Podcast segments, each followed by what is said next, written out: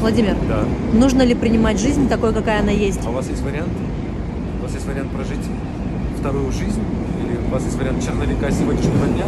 Вы просто просыпаетесь с утра и живете эту жизнь.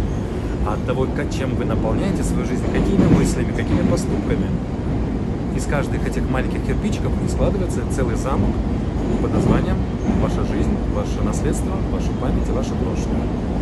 Думайте чаще, просто тогда жизнь будет лучше.